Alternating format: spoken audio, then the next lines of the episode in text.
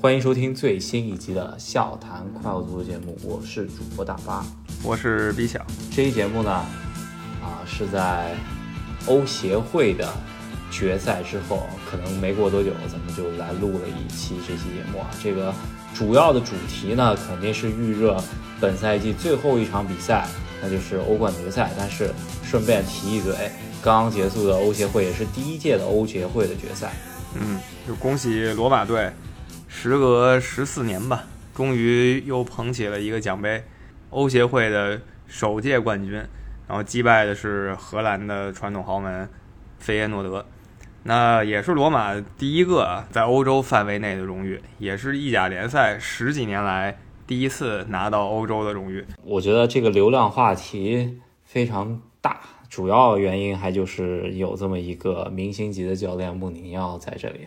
首先，他是在半决赛的时候打败莱斯特城之后洒泪啊当场，对吧？然后，嗯，接下来就是欧洲级别的这个呃决赛，应该是我印象中间啊，罗马应该也是首次踢，然后拿了首个欧洲级别的冠军啊。但是比较有意义的就是，这是这个赛事的第一个冠军。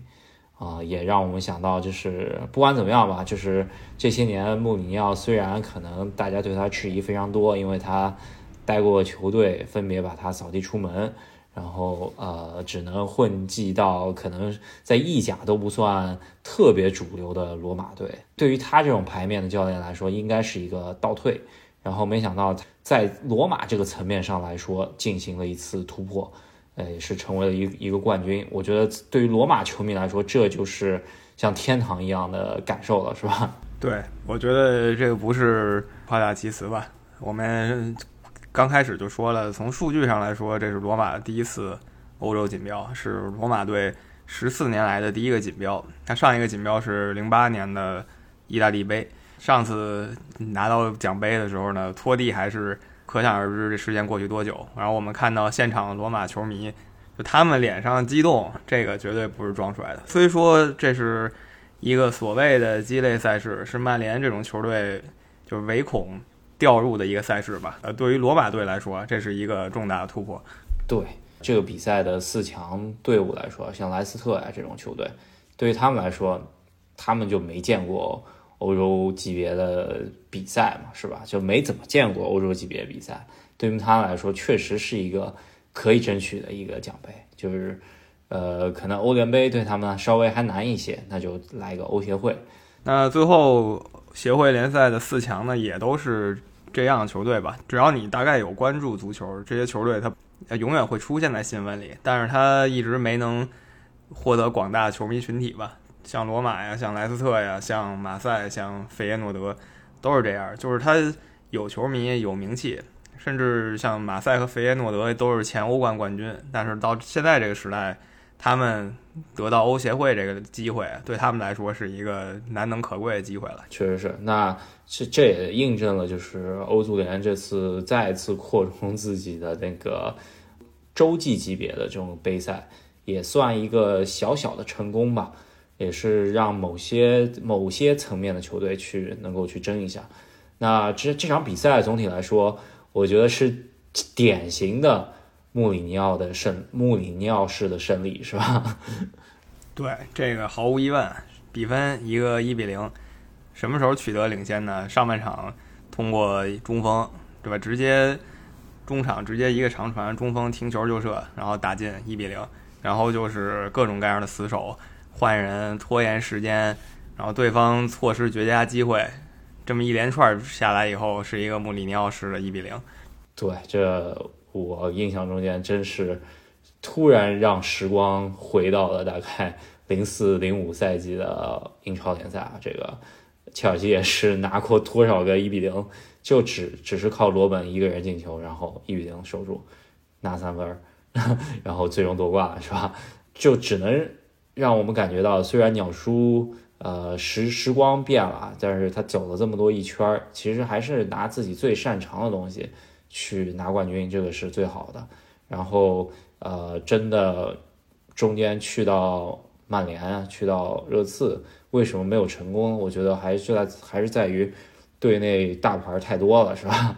嗯，我我是非常同意的。首先，我觉得他取得成功的球队都是比较低调的球队，最起码在他进入那个球队的时候，这个球队还挺低调的。比如说切尔西，在他入主的时候，切尔西没有像现在这样是一个欧洲最一线的人尽皆知的顶级强队。呃，他入主的时候，然后再加上他引进球员，像德罗巴呀、埃辛呀，都是有实力，但是呢，人也比较低调的球员。啊，就算在国际米兰呢。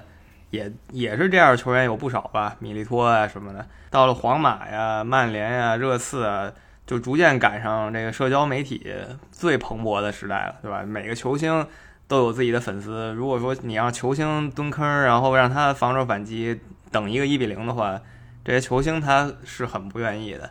呃，这也属于是这个时代的一个特色。然后他的球队又喜欢什么做一做。电视剧啊什么的，像热刺啊，把时间很多花在电视剧上，这些其实对于他这样的管理模式来说都是有冲突的。嗯，确实是。那这他只能退一步到二流的这么一个不算特别小的球队，但也也有一定竞争力的一些一个球队吧。然后他传了一波英超的弃将，加上意大利本土的一些好的比较好的苗子，然后啊就。踢出了罗马这赛季的足球，虽然联赛啊也就争了一个欧联杯席位吧，然后那在对于罗马啊城来说啊，这个冠军其实分量挺重的，我觉得。就说到他传的各地的弃将吧，对吧？比较有典型的，就像他前场的亚布拉罕嘛，对吧？有一种退化的德罗巴的意思，小小德罗巴吧，不知道多少个新德罗巴以后，他也是那么其中一个有点德罗巴意思的球员。然后曼联的那个。斯莫林也是一个英格兰的后卫，可以理解成小小费迪南德吧。然后还有什么姆希塔良啊，然后包括从中超回来的什么沙拉维啊。总之，他聚集了不少球星，但这些球星呢，他已经难以撼动，就他个人的名声已经难以撼动这个团队了。呃，值得关注一点，对于切尔西球迷来说呢，就是亚布拉罕他在转会的时候有一个呃回购条款，也就是下个赛季结束的时候，切尔西可以花钱给他买回来。那这个赛季呢，亚布拉罕其实挺不错。那看一下下个赛季能不能像他前辈萨拉赫那样，呃，在呃意甲春风得意，那切尔西有可能就把他给买回来了。那对于切尔西来说，这也是自家的孩子嘛，所以说我值得关注一下。然后除了这些以外，他就是在意大利嘛，传了一些当打之年的球星，像曼奇尼啊。当当然了，这跟其他几个曼奇尼没有什么关系，他就他就也叫曼奇尼。还有什么佩莱格里尼啊，还有包括今天进球的这个扎尼奥洛，都是意大利最近的一波新人。对，还有还有就是欧洲杯最强左后卫斯皮纳佐拉也是刚刚复出吧，然后这场也上了，所以说我还挺期待下个赛季的罗马队能不能有所突破吧，因为木三年这才第二年嘛，对吧？呃，他的习惯嘛，第一年先拿一个锦标，然后给球队注入一针。强心剂，对吧？球队拿到了冠军，就这种赢球的感觉找到了。其实他在热刺也想做类似的事情，热刺就不给他多踢那一场球，对吧？让他体验一下，让全队体验一下拿冠军的感觉。那第二年他会想办法出一些大的成绩。那我觉得对罗马队来说，一个下赛季比较理想的成绩，对吧？像意大利杯啊，你可以争一下。然后联赛，如果你能进前四，那很了不起。尤其是在这个北方三强同时。都回到意甲上层的时候，如果他还能挤进四强，那非常厉害。对，下赛季的意甲估计又是一个群雄争霸，感觉，嗯，感觉大家都只能拿一个可能在欧洲层面上来说比较二流的球呃球队，但是平均实力大家都是那个水平嘛，没有一非常突出的一个球队。可能尤文图斯在财政方面可能更好一些，但是也就那样，对吧？就是中上水平嘛，目前没有说欧洲顶级球队里有哪一个球队是来自意甲的。前几年有尤文图斯，现在尤文图斯也下来了，但是呢，米兰双雄又回来了，所以让意甲联赛内部看起来就好看多了，不是那种一家独大了。嗯，那我们期待一下下个赛季意甲的争夺吧。那也是恭喜穆里尼奥，也是拿到了可以说是独一无二的，就是欧洲。啊，所有现现有的杯赛啊，所他满贯了是吧？呃，想到说到他呢，想到我们有一个听友还挺热心的，就跟我们聊了好几句，然后就聊穆里尼奥在曼联嘛，到底怎么样？然后索尔斯克亚到底是比他有功呢，还是比他有过呢？这个我们暂缓一下，我们等这个欧冠结束以后，可能六月份我们再来聊一聊曼联的。我们对曼联的一些感想吧，正好这个曼联新教练前两天也上任了，也一上任也是狂放豪言。那我们先让这件事情发酵发酵，然后过那么两周，我们再来看一看曼联，然后顺便聊一下穆里尼奥啊、索尔斯克亚、朗尼克呀，还有滕哈格呀这些人。那呃，讲到穆里尼奥，应该就是我刚开始看欧冠赛季，其实穆里尼奥对我来说是一个非常。怎么说有里程碑意义的一个教练吧，因为是他入主的切尔西，让我关注了切尔西，然后顺带呃爱上了欧洲足球，然后啊也是就我虽然没看波尔图夺冠的那个赛季的啊欧冠，但是是他入主切尔西的第一年开始看欧冠的，然后就看到了伊斯坦布尔奇迹吧，但是嗯他。虽然在欧洲层面上面很很成功，然后带领切尔西也是啊崛起的这么一个奠奠基人吧，但是他在切尔西的时候，在切尔西的欧洲层面没有进行突破，这个是我比较遗憾一件事情。嗯，对，我觉得也是有时间关系吧。他在切尔西，你想想似乎来了很久，但其实两次加一起，这么五六年了不起了，对吧？五六年的话。很难说在欧洲直接能拿到一个锦标吧，毕竟像欧冠联赛这种事情，它变数太多了。你面对德国的强队，面对意大利的强队，面对西班牙强队，还有英格兰内部强队，你都会遇到的时候，就没有任何一个人能拍着胸脯说我这赛季就能拿到欧冠，就就没有任何一个人敢这么说吧？对啊，就是瓜迪奥拉也是追逐欧冠十年了，那现在对也就那么回事儿是吧？明年继续。啊，穆里尼奥呢？对于管理层以及球迷方面来说啊，就是没如果他一旦成绩变差了，这种功利式的踢法就不太得人心嘛，很容易就是管理层和球迷就直接倒戈了，然后就给他直接火速下课了，是吧？跟呃那种呃踢的好看足球的教练比起来，可能大家还觉得哦，你这个起码踢得好，输了。也是怎么说华丽的死亡吧，对吧？这个就有点区别。讲完穆里尼奥吧，他的这个流量也是盖过了很多比赛吧，甚至一个欧协会的呃决赛流量盖过了上一周进行的欧联杯法兰克福夺冠的那个呃决赛吧，是吧？那我们来讲一下这个赛季最最重要的一场比赛呢，就是欧冠决赛，是吧？这个比赛呃之前也稍微聊了几句吧，但是。我觉得这期节目就是专门为这一期节目，呃，这这场比赛来进行一个预热。我觉得欧冠决赛不管怎么说，肯定是值得我们单独做一期节目来给大家预热一下，然后聊一聊我们之啊我们在赛前的一些感受吧，是吧？对，首先欧冠决赛它一定是一年竞技水平最高的几场球吧，呃，可能欧冠半决赛加欧冠决赛这么四五场球，那欧冠半决赛它两回合，所以。心态又不一样，所以我们一般认为欧冠决赛就是这一年里代表世界足坛足球最高水平的一场对话。这个一般来说，这个技战术水平是比世界杯决赛高很多的，对吧？因为世界杯那帮那帮老哥虽说都是同乡啊，都是一国人，但平时呢没有一起多少合作的机会。然后世界杯决赛又太紧张了，踢得非常非常保守，所以欧冠联赛在这两方面都比他要强一点。嗯。这次的欧冠决赛呢，一定意义上来说是对于呃欧洲人民或者是全球人民来说是非常有意义的，因为一九到二零赛季的欧洲欧冠联赛入场人数是零个，然后二零到二一赛季的入场人数呢是四分之一，大概在一万四千人左右。那这一场比赛呢是呃在新冠后呃第一场就是座无虚席的欧冠决赛。而且还放在了欧洲中心巴黎，是吧？这个，呃，我个人呢也是明天启程啊，去飞去巴黎，然后会啊现场观看这场比赛。虽然位置，呃，球票的位置呢是在天台上面，但是我已经非常激动了，是吧？实名羡慕一下。所以说，我觉得可能就单纯看足球来说，观感可能甚至还是我们这些。就是电视观众可能观感还会好一点，但这个气氛不可同日而语了。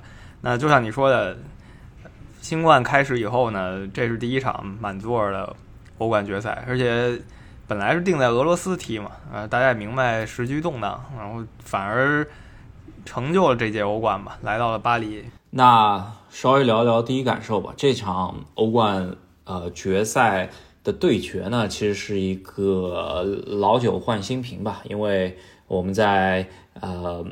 一七至一八赛季的欧冠决赛已经看过了啊，但是两队分别，我觉得利物浦可能稍微变化小一些，而皇马这边我觉得基本上变得挺多了，是吧？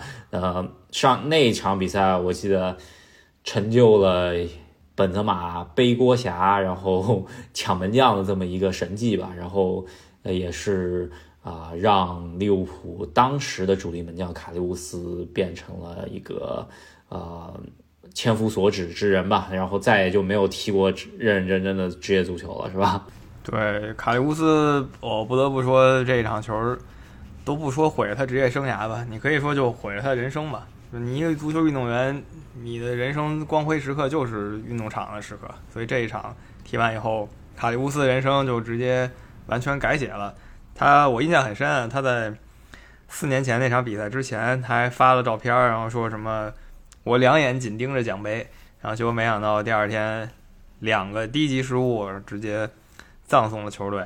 那就像你说的，利物浦的阵容没有巨大的变化，最起码除了守门员这个位置以外，后防线的四个人里呢，呃，左边，然后中间还有右边三个人是没变的，只有范戴克这个搭档。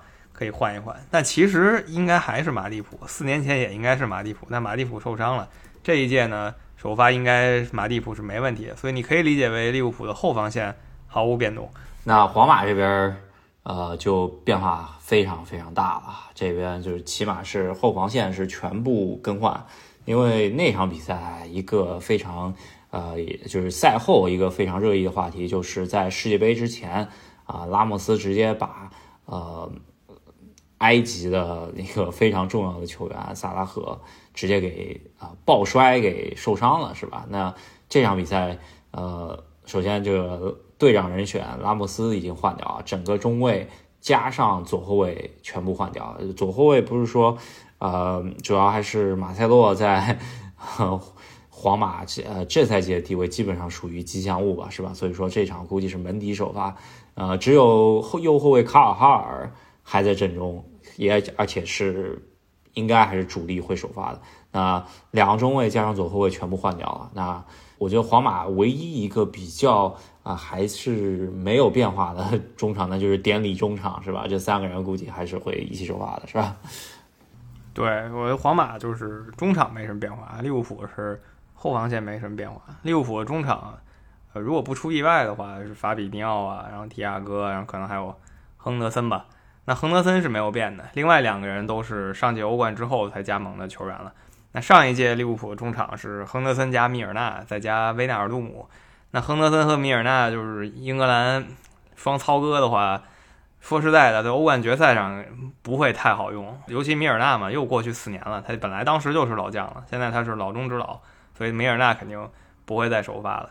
呃，所以就大家可以围观一下，就是法比尼奥和提亚戈这个受伤的情况啊，到底能不能上场？然后皇马这边，呃，前锋线是也是变化很多。当时是啊，伊斯科、本泽马加 C 罗。那唯一一个还健在的，怎么说还健在的老将啊，本泽马这赛季真的是呃蜕变了。我觉得已经是成为呃，如就现在不是在传嘛，C 罗要回来呃皇马。然后现在必须得接受一个现实，就是可能要给本泽马当替补了，是吧？两边分别是，我觉得没有太大意义吧。一个巴尔韦德，这左路就是维尼修斯，而维尼修斯这一边肯定是皇马打击利物浦防线最重要的一个环节吧，是吧？也是，啊，他的一个我可以说是杀手锏了，是吧？如果这一路打得好的话，那就皇马是有很大希望的。对，上赛季就是利物浦就被维尼修斯，呃，打穿了嘛。当然，上赛季后防双人组是英冠级别的两个人，所以不可同日而语。这赛季是利物浦的核心后防双人组，然后看看他这一招还能不能行吧。去年维尼修斯在就是欧冠八强战的时候，直接进了利物浦两个，然后我印象挺深的。那利物浦锋线其实可以说没有变化吧？呃，四年前的时候是打出了当时让大家闻风丧胆的这个三叉戟，马内、萨拉赫还有菲尔米诺。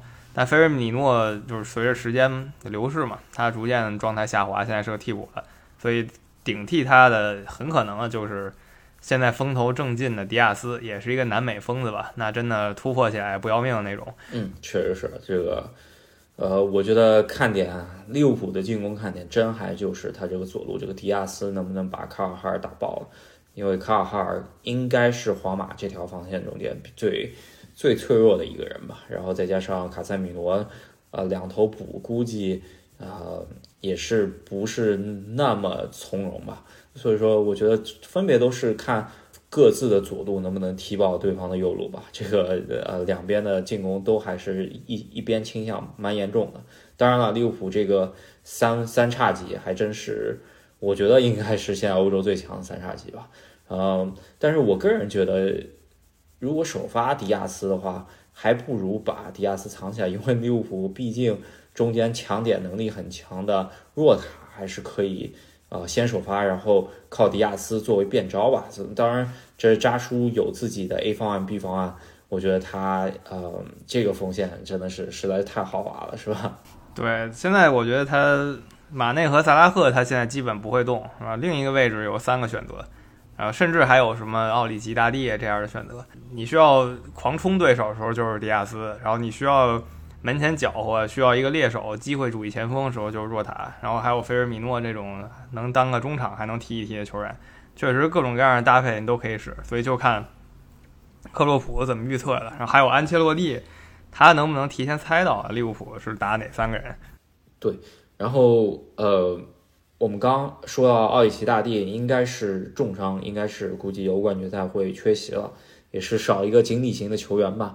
然后你刚刚提到的两个中场，呃，有可能首发两个球员，迪亚哥和法比尼奥都是在踢足总杯的时候受伤了，然后呃，非常有可能缺席。但是最新消息来说，两个人都已经恢复训练了，也就看一下扎叔赌一赌，能不能两个人同时首发，或者说让纳皮凯塔首发。然后还有一个可能踢不了的球员呢，就是戈麦斯，呃，戈麦斯可能会。对这场比赛的走势影响不大，我觉得是吧？对，戈麦斯现在跟马塞洛情况类似，就是，嗯，出场机会不多的球员。除了戈麦斯是青年球员，马塞洛是职业生涯暮年球员吧？但他俩现在的出场机会是类似的。皇马马塞洛目前据说是受伤了，但是对这个比赛的具体走势确实没什么影响，所以就是。首发大概也就是这样了，毕竟这一个赛季这两个队也就是这么首发踢下来的，他没有必要说到决赛我给你来一招你从来没见过的，他不可能嘛。尤其像利物浦已经踢过两个小决赛了，他不可能说还藏着一手，没有这种事儿。所以应该大家心中心知肚明，互相之间能有什么可以用的招数，也就是这些了。所以要看教练临场变招啊，然后球员临场发挥。然后但是跟四年前最大的区别吧，最大最大的区别就是利物浦的。替补球员完全变了。四年前利物浦的替补球员呢，那确实是没眼看，是吧？当时萨拉赫受伤了以后，你就只能换上拉拉纳。就拉拉纳是个很不错的球员，但他离欧冠决赛呢，实话实说是有有距离的。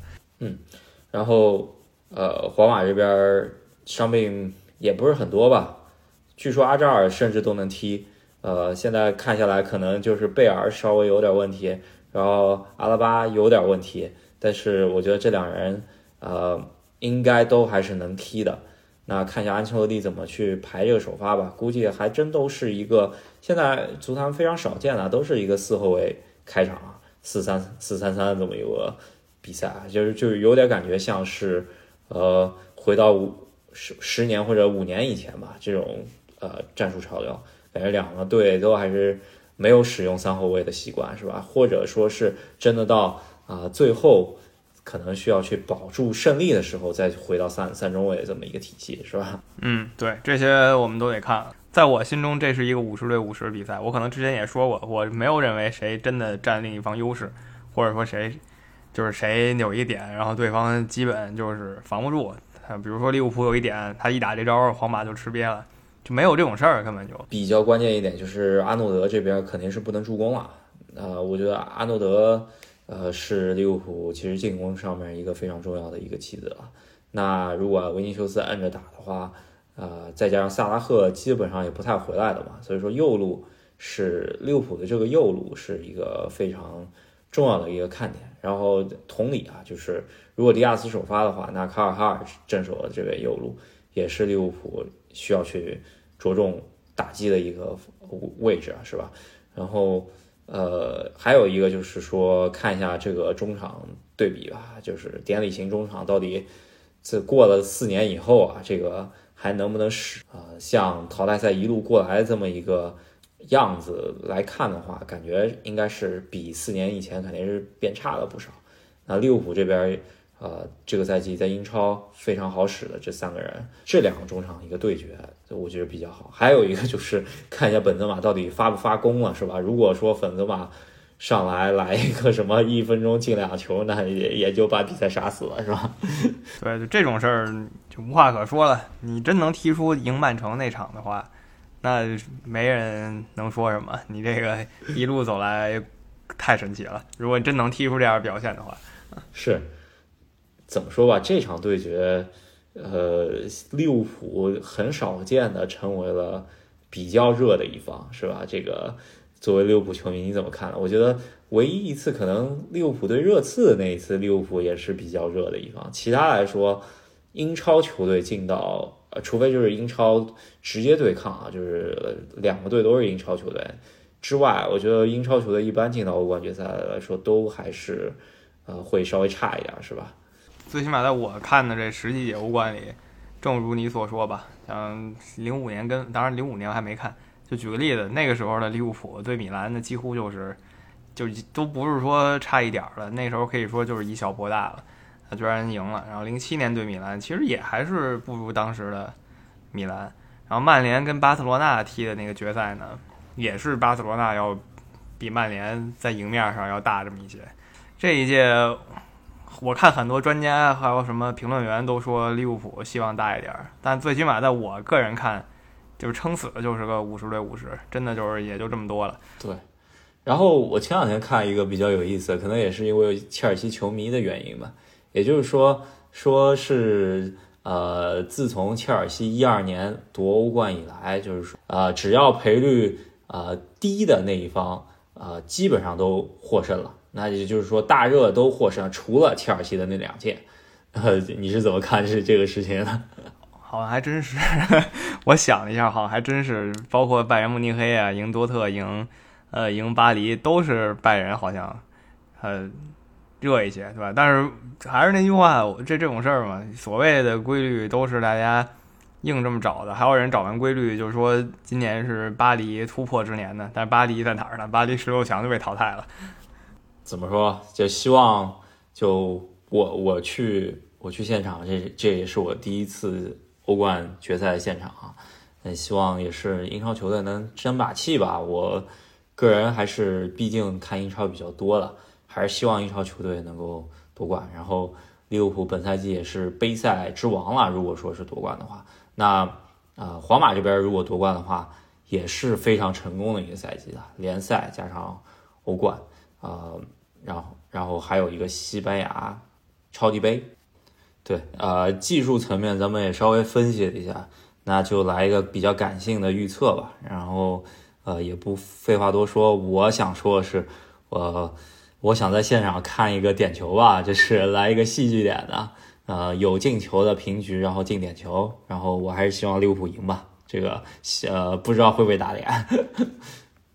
要是说点球的话，那这赛季点球有点太多了，这点不过来了。尤其对那个踢了非洲比赛的人来说，就已经是月均一次点球大战了，太多点球了。我就给你猜个相反的吧，我觉得九十分钟之内。那至于至于说我猜谁赢了，那我肯定不能猜皇马赢了，我肯定猜利物浦赢。我肯定不会说为了攒人品，然后我希望 利物浦输，对吧？不至于到这个程度。我就猜一个二比一吧。我觉得，我认为是五十对五十的比赛，然后不会有真的大净胜球的。二比一就是我猜的比分。那也看一下吧。这个我是希望，起码这是一场名局吧，就是能能够。首先，我不希望就是上一次利物浦的决赛，就是像对热刺那样子，就很早就把悬念给杀了，杀没了，然后大家磨着就把这个比赛给拖完了。然后，呃，也不想说就是一水银泻地，一下子就就一泻千里了。我还是想来有这么一个，呃，像皇马晋级路上的这么一个惊险的这么一个名局吧，是吧？对我，我觉得只要说这比赛。没有争议的话，踢完我就会很满意了。这个争议就是指上次像拉莫斯啊摔萨拉赫这样的事情，对吧？至今还还有一帮人在那争呢，说什么他不是故意的，然后另一帮人说他就是脏啊什么的。至今还有人在争这个问题，所以希望不要有这种事儿。嗯，然后也不要有卡里乌斯这种事儿了吧？不管哪一边有这种事儿，就感觉这个这比赛本来很多东西就打不出来了，对吧？因为你这个事儿直接。把一切都变了，对吧？很多人这就是他的一些想法什么的，我们也看不到了，所以不太希望出现这种事儿。毕竟是个决赛，别搞得这么戏谑。确实，这个足球层面的东西可能就少一些。那相对来说，就是社交网络估计得炸锅了，是吧？是，然后也别说上次一九年那个直接冲进场里面一大妞，是吧？这这也这也不是特别好。对，没错，就是希望来一个。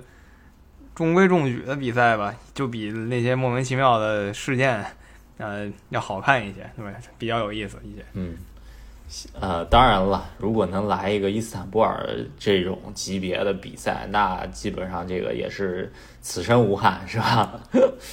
对对对，你到现场如果看到这么一个级别对话，那真的是此生无憾。我觉得比较比较常见的欧冠决赛呢，就就是。没有太多戏剧性，然后中规中矩踢的一个例子就是拜仁赢巴黎那一场吧，就是比较啊正正常来的，然后就是两个强队之间最后一招之间分出胜负了。对，呃，或者就是拜仁对多特蒙德那一届是吧？这个对对，那一届其实还有些戏剧，就是有些戏剧性，在最后关头嘛，然后打出这么一个，是相对来说还算正常吧，是吧？然后或者就是巴塞。巴萨碾压曼联那次是吧？对，那次就是也还算正常。还有巴萨跟尤文图斯一五年那一次，我觉得也是一个还不错的，就是从足球上来说还不错，没有太多呃离奇因素在里面。是。那讲到巴黎这个举办地，上一次踢应该就是阿森纳对巴塞罗那，也是啊，怎么说？我唯一一次想到阿森纳还在主流，呃呃。最欧洲最中心的舞台上面出现的一次吧，是吧？对，就是后来阿森纳是四强，他是有进过的，但是他的决赛经历有且仅有这一次啊，那一次挺可惜的。阿森纳十人应战，最后输掉了啊。如果说十一人的话，也许阿森纳就可以随便嘲讽热刺了，对吧？如果他有欧冠冠军的话啊，也是对，毕竟。那场比赛确实挺可惜的，因为首先阿森纳肯定是弱弱的一方嘛，然后被罚下一人的情况下，索尔坎布尔头球先进一个，然后被巴罗纳啊逆转了，而且还真是门将比较低级的进门柱没守住是吧？这个两个球都一模一样，哎，反正不管怎么样吧，欧冠决赛，呃，戏剧性也好啊，足球层面也好啊，然后再加上。两队球迷的一些看点来说，肯定就是这个赛季最重要、最精彩以及呃关注度最高的一个比赛了。我希望大家能够去到我的那个微信视频号上面，就是大巴司机的战术板上面多支持我一下。我也也会把前方的一些啊画面给上传了，应该就是比赛前一天晚上加上比赛当天，我会不停的上传啊视频的。嗯，那我们啊，那正如大巴所说，希望大家支持一下大巴的个人视频号。那这一期节目就跟大家聊到这儿，就聊两个事情吧。一个是穆里尼奥夺得了罗马第一个欧欧洲级别冠军，然后就是给大家预热了一下三天以后的欧冠决赛。那真的非常期待了。喜欢我们节目的朋友，别忘了在喜马拉雅上还有微信公众号上支持一下我们，关注赫斯基大帝。到底是十四冠？之星呢，还是说，呃，利物浦七冠加身？这个，呃，咱们可能也就三天就揭晓了，是吧？对，那我们下期再见，下期再见，拜拜。